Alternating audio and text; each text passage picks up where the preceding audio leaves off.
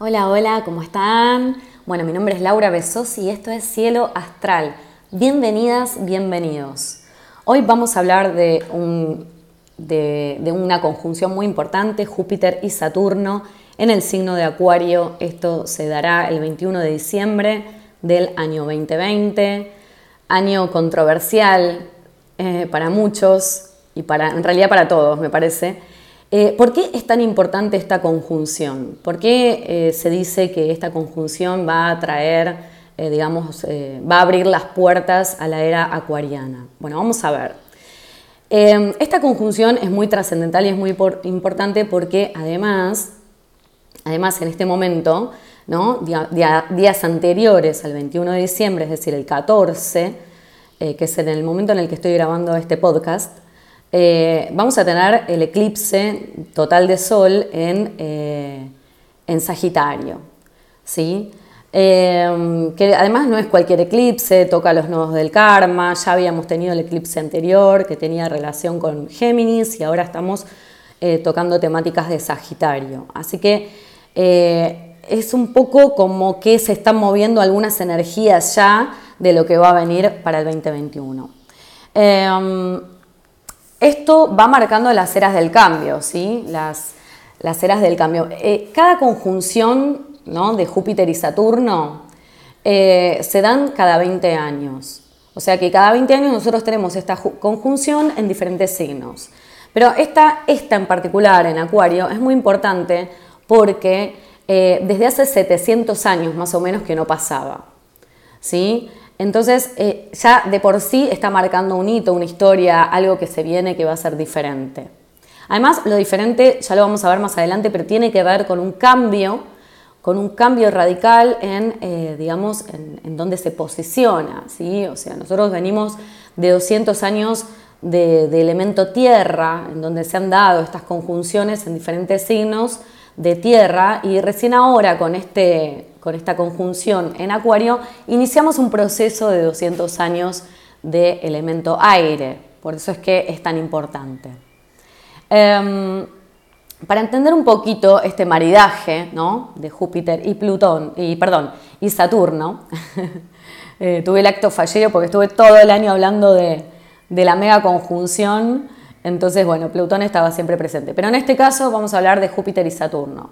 Este, este maridaje, como decía, esta, combinatoria, tiene que ver con, eh, digamos, lo que muchos astrólogos llamamos los señores del tiempo, ¿no? O sea, Júpiter y Saturno son los cronocratores del tiempo. ¿Esto qué quiere decir?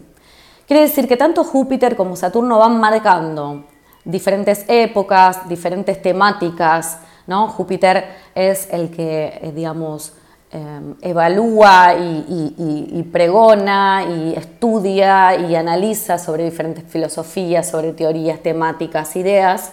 Y Saturno es el que va como poniendo eh, cierta limitación, cierto orden y cierta estructura a esto que Júpiter va delineando en cuanto a teorías y ideas. Es como si Júpiter fuese el contenido, digamos, ¿no? Como el fondo y este, Saturno fuese la forma, lo que da forma a ese contenido.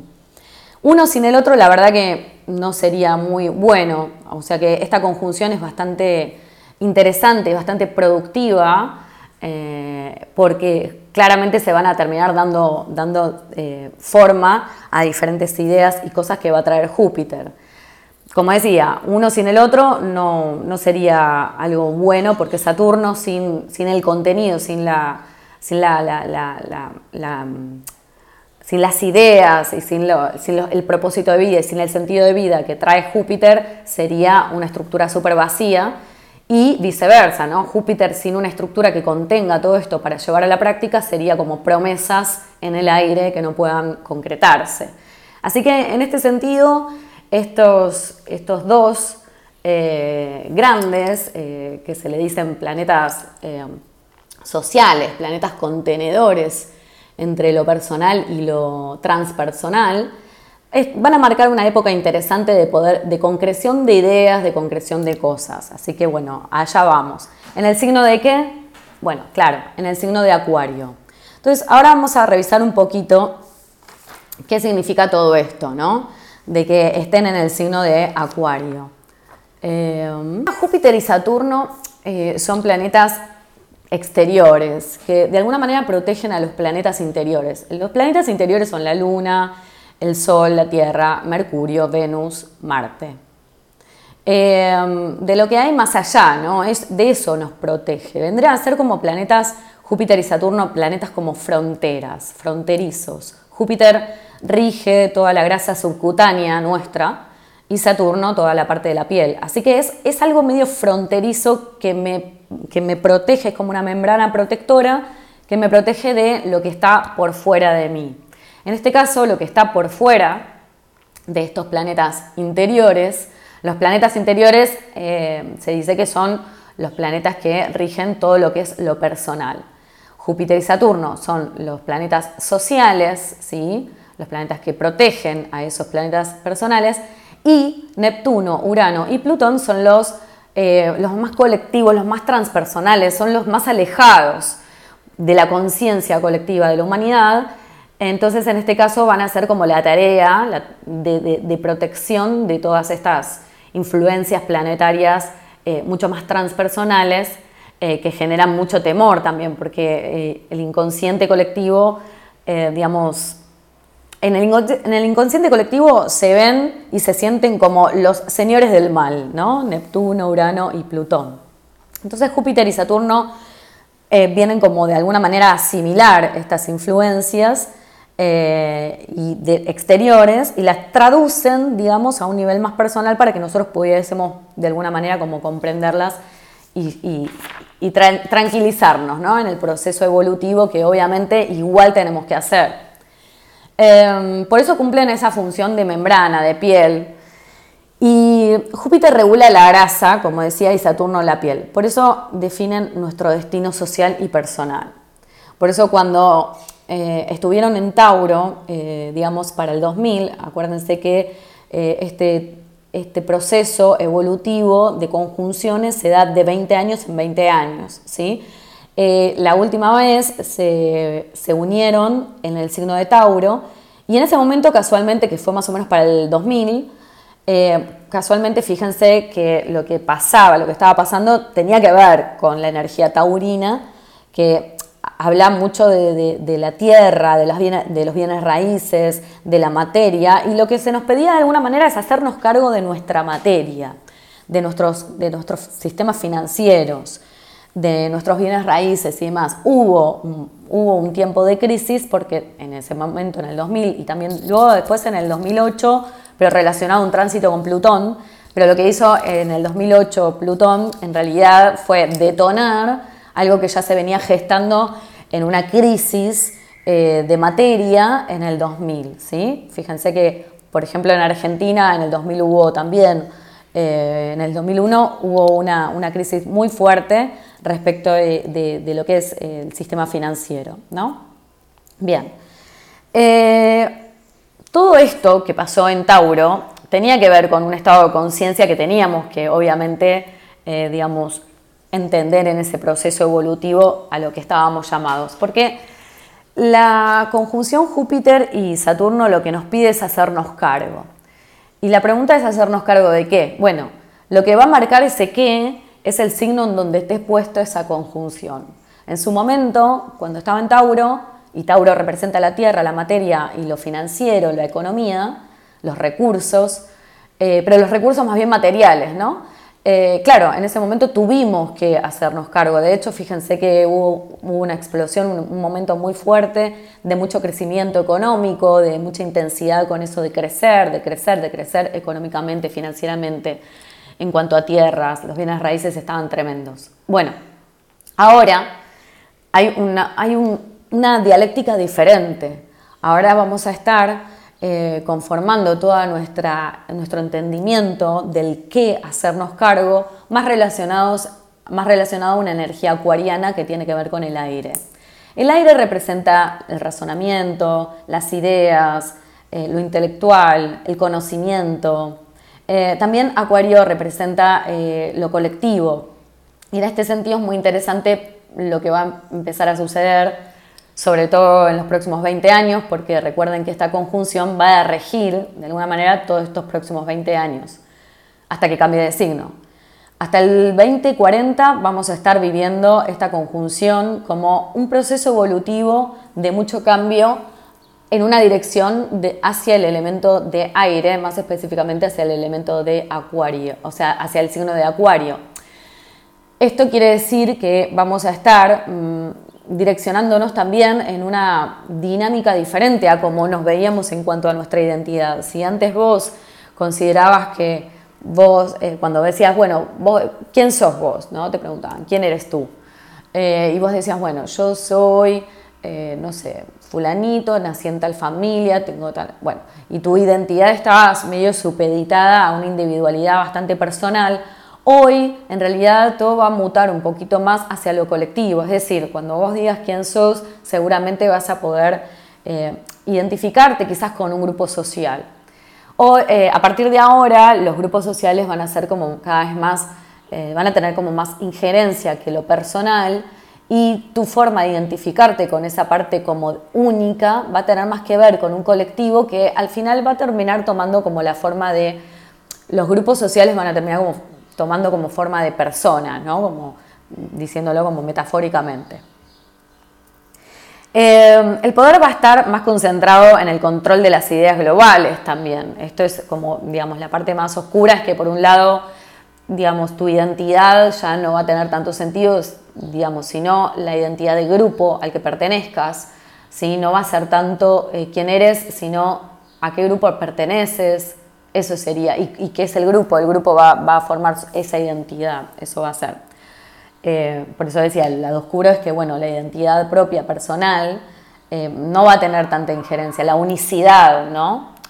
Después, el, como decía, el tema de, todo lo que es las guerras y todo eso, como, vamos cada vez más a una, energía de aire más etérea, más acuariana, eh, y eso tiene que ver con el mundo de las ideas también, y las ideas innovadoras, eh, las ideas que tienen más eh, relación con lo, futurístico, ¿no? Entonces eso es lo que va a dar lugar a diferentes, entre comillas, puede ser que digamos las guerras o los conflictos sociales ya no sean por una tierra o por un país o por un territorio que era, que eso se daba mucho en la, en la era este, en estos 200 años de tanta tierra, ¿no? estas conjunciones que se dieron en, los, signos eh, de tierra, ahora ya no va a ser eh, digamos, la lucha por eh, tal terreno, sino que quizás seguramente sea más por, el, por las ideas, ¿no? es muy probable que se dé eso. Um,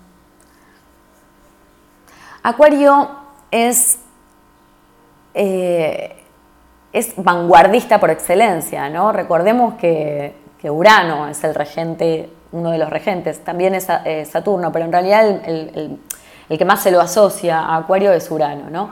Y Urano es súper vanguardista, es futurístico, es hiper eh, perfeccionista, porque no nos olvidemos que Urano es la octava mayor de, Mercurio, así que si Mercurio es exigente, es, perfeccionista en su mente, ¿no? Es una mente como que muy, muy, muy, muy perfecta, muy que busca siempre como, como, desde la lógica, busca que todo encaje perfecto, imagínense lo que es Urano, ¿no? Eh, Urano por eso también tiene esta cosa futurística y, de, vanguardia, ¿no?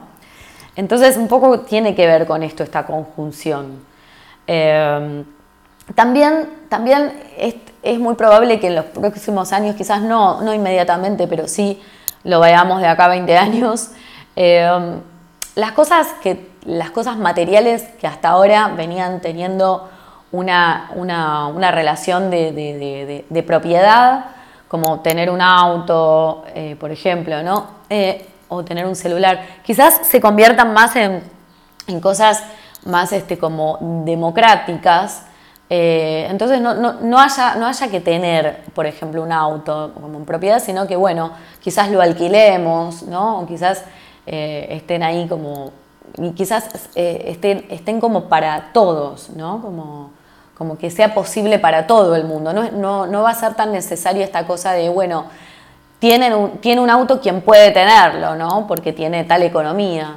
quizás el día de mañana eh, eso va a estar tan disponible como para todos y todas, que, eh, que va a ser como una suerte de, bueno, me alquilo este auto o a veces, como pasa mucho acá en Argentina, no sé, no sé en otros países, pero como que acá tenés la posibilidad de sacar un permiso como para utilizar una bicicleta del gobierno, entonces que están puestas las bicicletas todas este, en, diferentes eh, lugares, eh, estaciones se le dicen acá.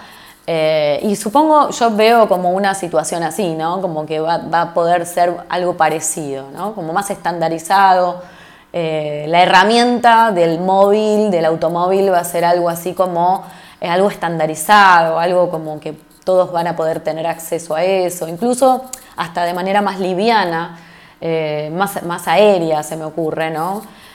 Porque bueno, viene toda una era muy, muy uraniana, muy acuariana. Otra cosa muy interesante también que se viene el 2021, además de esta conjunción que la vamos a ver ahora ya dentro de poquito en el 2020, en realidad el 2021 trae, eh, hace cuadratura con Urano en Tauro. Eh, esta, conjunción hace cuadratura con Urano en Tauro. Entonces eso también va a traer un movimiento muy interesante eh, de, mucha... De, mucha, de, mucha, de mucho aire, ¿no? como de, innovar, muchas innovaciones.